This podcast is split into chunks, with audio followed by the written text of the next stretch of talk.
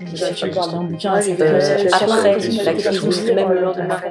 Des moments euh, familiaux très forts, euh, les moments qu'on préfère, être tous les quatre dans une voiture en roulant euh, pendant six heures d'affilée, euh, en chantant. Il y a eu des moments de connexion avec mon fils autour de chagrin qu'il a eu qui étaient douloureux, où il s'est confié à moi. Elle, elle est passée de mes parents chéris d'amour, mon, mon papounet, à une période où elle lève les yeux euh, au ciel euh, quand on lui parle, euh, elle soupire, elle souffle. euh. Ma fille m'a viré de son Instagram, sans me le dire. C'était une première mise à distance. Elle s'est mis à tout contester, tout argumenter. Et ça, c'est épuisant. J'ai pas envie de me recevoir de l'agressivité. J'ai rien demandé.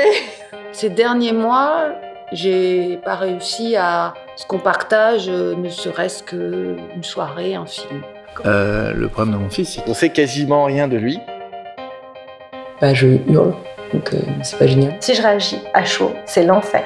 Moi, mon rôle de parent, c'est pas d'être keuf, quoi. De faire la police, ça me gonfle. C'est des enfants, donc de toute façon, il y a des trucs hyper euh, pff, viscéraux, quoi. Et notamment pour eux. Ils voient pas tout tout ce qu'on fait pour eux et, et même ça les agace. hein.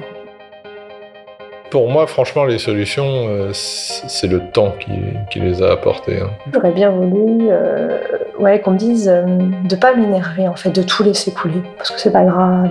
Moi, le plus important, c'est vraiment, et ça l'est toujours, c'est ne pas perdre le lien avec ma fille. Moi, je dirais aux parents qu'il faut surtout pas abandonner, qu'il faut surtout pas lâcher, c'est très important. Et je dirais que c'est très difficile. On est sur Terre très peu de temps, et ces petits trucs-là, j'ai pas envie que ça s'ancre en elle et qu'elle se rappelle de ça plus tard, en fait. Faut pas culpabiliser. On a le droit de se tromper comme parents. Je bouquin après la crise, même.